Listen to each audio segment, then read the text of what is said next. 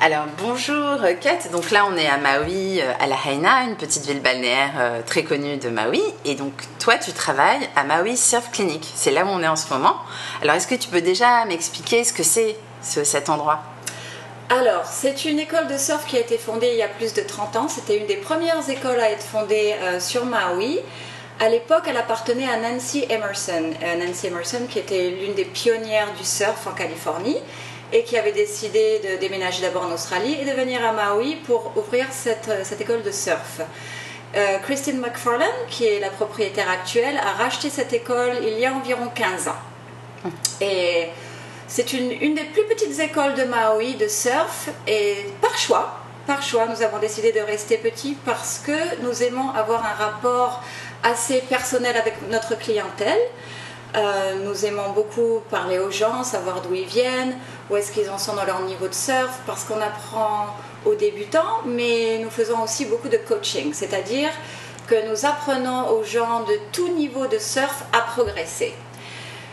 Euh, l'importance qu'il y a à parler à nos clients aussi, c'est que nous essayons de les éduquer par rapport euh, aux récifs que nous avons, à nos ressources naturelles et à comment les protéger et qui, comment ils peuvent faire leur part en tant que visiteurs.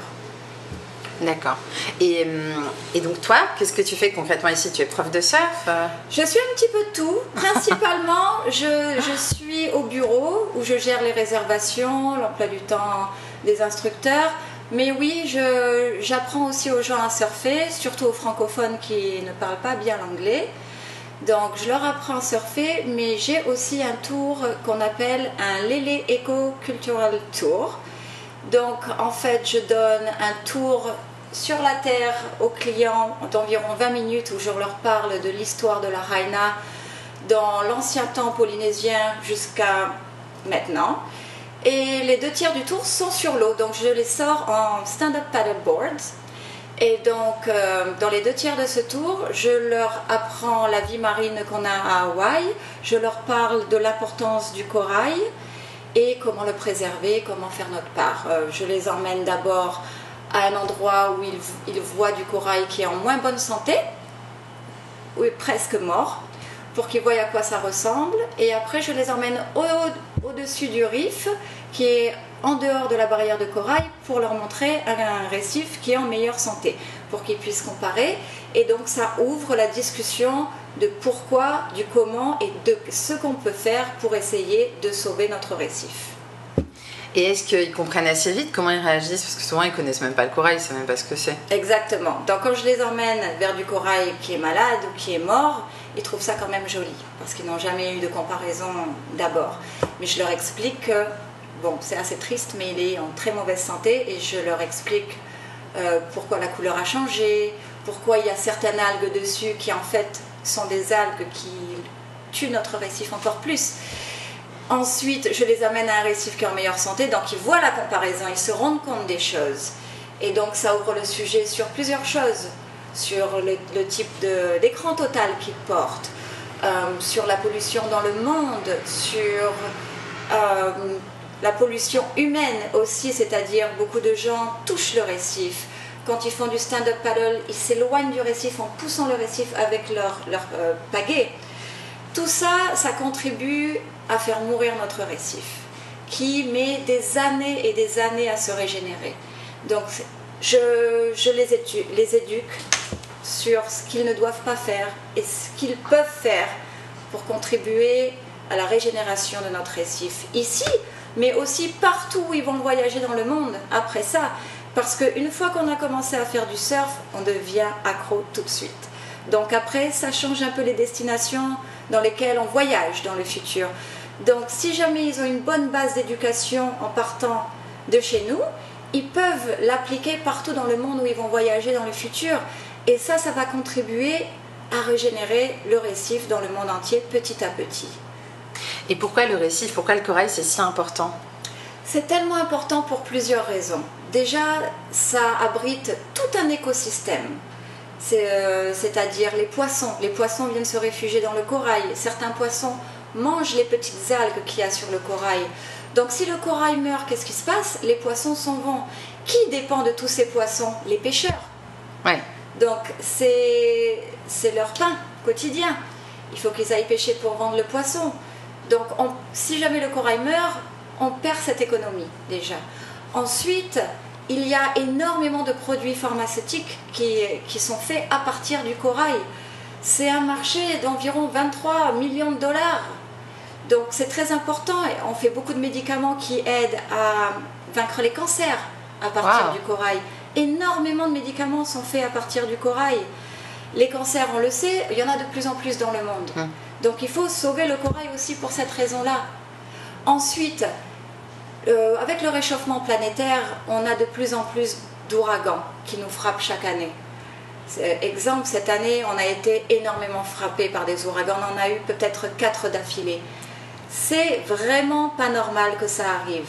Le corail, quand on l'a autour d'une île, c'est une protection contre les grosses vagues qui nous arrivent avec ces ouragans. Donc en fait, ça aide à ce que l'érosion de l'île soit ralentie. Parce qu'autrement, eh ben, ces vagues-là sans corail, boum, elles tapent contre le, contre le littoral en fait et les rôdent plus facilement, plus rapidement. Donc on a besoin du corail pour cette raison aussi. Euh, quoi d'autre? C'est magnifique. Oui, c'est beau. C'est vrai qu'en faisant du snorkeling, on le voit. Voilà, c'est juste magnifique. C'est un animal magnifique. Beaucoup de gens croient que c'est un caillou. C'est carrément pas un caillou. C'est un être vivant. C'est juste un être vivant qui ne bouge pas à l'œil nu. Oui. Donc c'est agréable de faire du, snorkeling au-dessus du, récif. C'est quelque chose qu'on veut transmettre à nos enfants, à nos petits-enfants. Et donc c'est très important d'éduquer tout le monde sur comment protéger notre récif et comment le régénérer. Alors tout à l'heure, tu parlais du sunscreen, donc des crèmes solaires. Euh, je ne suis pas sûre que tout le monde sache qu'il y a des crèmes solaires nocives pour l'environnement. Est-ce que tu peux expliquer un petit peu? Oui, alors c'est très très important que vous regardiez les ingrédients qu'il y a dans votre sunscreen.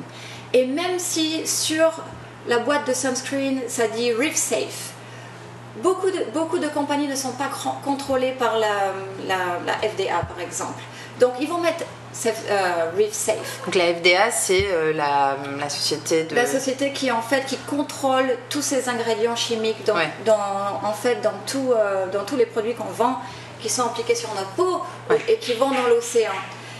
Donc il ne faut pas tout le temps croire ce que, ce que les labels disent sur les bouteilles de sunscreen. Il faut vraiment, par exemple, si vous savez que vous allez voyager dans un pays, vous allez aller dans l'océan, allez sur, allez sur Internet. Vous avez tellement d'informations sur Internet, ils vous, ils vous disent tous les ingrédients qui tuent notre récif. Celui le plus nocif, je dirais, c'est oxybenzone. Oxybenzone, si vous voyez ça, ne l'achetez pas c'est le pire. Non seulement ça change l'ADN de notre corail, c'est-à-dire qu'en fait, les polypes de corail produisent des petits bébés corail. C'est comme des graines, en fait, qui vont flotter dans l'océan et qui cherchent à se poser sur une surface dure. Comme ça, ils peuvent produire un corail et rester là où ils sont.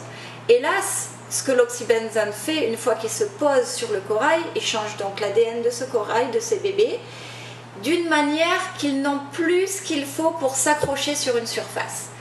Donc, en fait, il y a beaucoup moins de corail qui se développe parce qu'en fait, il flotte, il flotte, il flotte, il meurt. Wow. Allez, on comprend. Donc, toutes ces graines, en fait, c'est des graines qui meurent. Et donc, en fait, par exemple, ici à Maui, la, la nursery, c'est-à-dire l'endroit où il y a le plus de corail vivant et qui produit tous ces bébés, est à Olowalu. Et c'est pour ça que le reef d'Olowalu, tout le monde essaie de le protéger parce que ça produit toutes ces graines tous les ans qui flottent le long du littoral et qui s'appliquent partout où il peut se poser en fait. Et c'est une des raisons pour laquelle notre récif qui est juste devant là où on est est aussi moins florissant qu'il était avant parce qu'il n'a pas accès à ces petites graines qui viennent se poser, qui essaient de, produire du nouveau corail. Donc l'oxybenzone fait ça. Ce qu'il fait aussi, c'est que quand l'oxybenzone se pose sur le corail, il réchauffe le corail. Parce qu'en fait, l'oxybenzone, ce que ça fait, c'est ça capte les rayons solaires et ça réchauffe notre peau, par exemple, ou ça réchauffe le corail. Si le niveau de l'eau est un tout petit peu plus élevé qu'il est d'habitude, ça cause du, bleaching, c'est-à-dire que le corail devient tout blanc. Il crée une surface très dure pour se protéger de tout ça. Et en fait, il n'y a plus assez de sédiments et d'aliments pour nourrir le corail pour qu'il reste en bonne santé. Donc il meurt petit à petit aussi. Donc très très très très important, si vous voulez aider, essayez de porter le bon écran total quand vous sortez dans l'eau. Si vous jamais euh, vous n'allez pas dans l'eau mais que vous faites du sport, pareil, parce qu'en fait vous appliquez ça sur votre peau, vous allez vous prendre une douche après pour, euh, pour rafraîchir, et bien votre eau elle va directement dans l'océan. Ah oui. Et si vous pouvez éviter les sprays, ça c'est le pire. Mhm. Tout ce qui est aérosol et tout ça de, sunscreen, c'est les pires parce qu'en fait, deux tiers de ce que vous essayez de vous mettre sur le corps euh, voyage dans le vent et se pose sur le sable. La marée haute arrive, mhm. récupère le tout et remet tout ça dans ah l'océan aussi. Et donc pour revenir sinon à ton histoire personnelle, oui. donc comment tu es arrivée à Hawaï? Je suis arrivée à Hawaï en, partant à l'aventure. Je suis originaire, je suis originaire de Nouvelle-Calédonie, qui est donc un groupe d'îles dans l'océan Pacifique, qui, euh, qui est à peu près vers l'Australie. Et donc, euh, juste après l'école, après avoir fini euh, ma, scolarité, j'ai décidé de partir à l'aventure. Je suis partie en France d'abord y habiter un an. Et j'ai rencontré mon mari, qui était étudiant à Los Angeles à l'époque. Et donc, je l'ai suivi à Los Angeles. J'ai habité à Los Angeles pendant environ deux ans. J'ai commencé à travailler dans, dans des tours opérateurs et j'ai trouvé que c'était ma voie. J'adore parler aux gens, j'adore leur apprendre des choses. Donc, j'ai été guide à Los Angeles pour, une, pour environ un an. Et après ça, comme je suis une fille des îles et que j'ai besoin d'être en claquette, d'être dans l'océan, deux fois par jour. J'étais malheureuse à Los Angeles. donc nous avons décidé de déménager à Hawaï, à Maui, et c'est là que vraiment mon cœur est. Je suis passionnée d'histoire polynésienne, je suis passionnée d'océan, j'adore surfer, j'adore faire tout j'adore faire du freediving. Je suis complètement amoureuse de notre océan, de notre vie marine ici à Hawaï et j'adore éduquer les gens sur, euh, sur notre Dalil et comment la protéger? Et l'histoire polynésienne, non Qu'est-ce qui te passionne dans l'histoire polynésienne? Tout. Explique. explique C'est-à-dire, euh, j'adore l'histoire, surtout l'histoire ancienne polynésienne, puis à cause de la façon dont ils vivaient, tellement en harmonie avec la nature. Ils avaient tout compris en fait. Ils savaient se servir de, des vents, des, étoiles pour se diriger. C'était des grands navigateurs. Ils n'avaient pas de métal à l'époque et ils ont quand même réussi à avoir un des systèmes agriculturels mieux au monde pour être en osmose avec la nature et, ne pas abîmer les, ressources naturelles. C'est-à-dire qu'ils se servaient de l'eau qui descendait des montagnes, de la rediriger dans leur plantation, mais c'était une eau qui était redirigée après vers l'océan et qui nourrissait l'océan avec les sédiments qu'il fallait pour nourrir le corail. Comme ça, ils étaient, ils étaient euh, garantis d'avoir assez de ressources pour nourrir tout leur village sur la terre, mais aussi assez de ressources dans l'océan pour ne pas ne plus en avoir en fait. Mhm. Respecter l'équilibre naturel et vivre vraiment, vraiment dans cette, dans cette osmose en fait. Et la Polynésie finalement c'est quoi géographiquement? Parce qu'on se rend pas forcément compte, les gens ils pensent toujours à la Polynésie française, bon un peu à Hawaï mais c'est assez flou. Oui c'est assez flou parce qu'en fait c'est aussi tellement vaste. En fait on parle du triangle polynésien, ça part en fait presque en dehors de la Nouvelle-Calédonie d'où je suis, on est vraiment au bout du triangle. Ça monte jusqu'à Hawaï et ça redescend vraiment vers euh, les îles de Pâques. Euh, voilà, c'est vraiment un énorme, c'est très très vaste. Donc quand on pense à tous ces explorateurs qui sont partis euh, il y a tellement d'années de ça, des marquises de Tahiti pour trouver des nouvelles terres, c'est incroyable qu'ils aient pu faire tous ces voyages avec juste deux gros canaux sans métal et en se guidant juste avec les, les étoiles, les vents, les courants.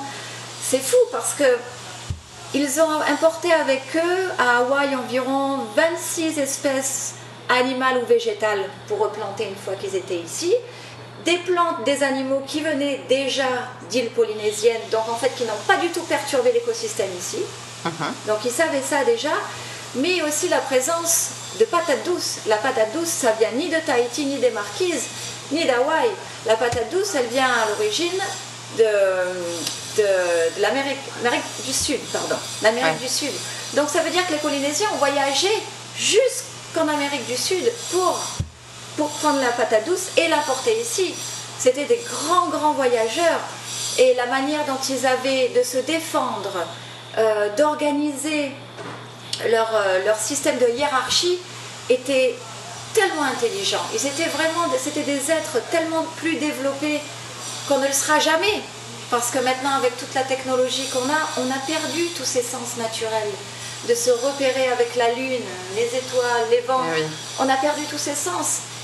Et euh, c'est ça que j'admire beaucoup dans, dans, leur culture et c'est ça que j'essaie de perpétuer à mes enfants et à mes clients et à mes amis. Alors justement, en parlant de ça, tu, tu, vas commencer, on est donc en novembre, mais je crois qu'en janvier, tu vas commencer à être vraiment guide pour les touristes. Oui, oui, oui. À partir de janvier, je m'investis complètement euh, dans cette mission, en fait.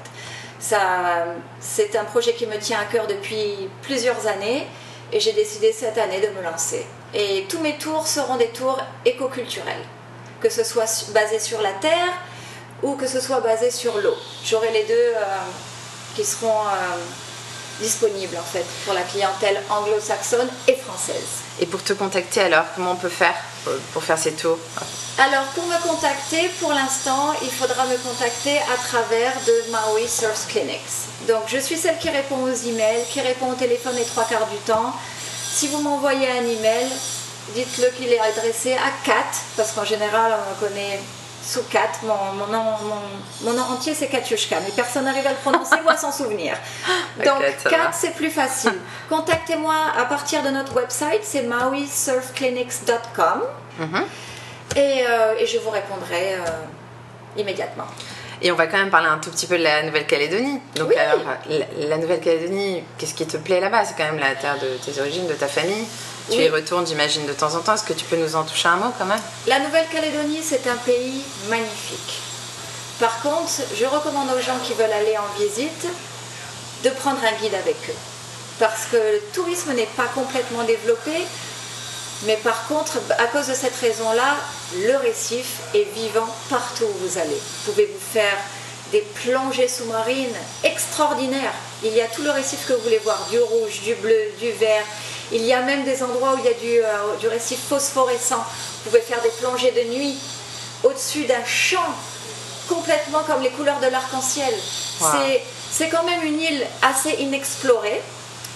Euh, on a des grands lacs, on a encore des jungles pas touchées par l'homme là-bas. Mais je vous recommande de partir avec quelqu'un parce qu'au niveau politique, l'île n'est pas encore très stable. Mhm. Tout le monde a entendu parler du dernier référendum, tout le monde a entendu parler de comment en fait tout le monde croyait que ça allait être un large non et en fait ça a été mhm. un peu quand même serré au niveau du oui pour avoir l'indépendance et du non.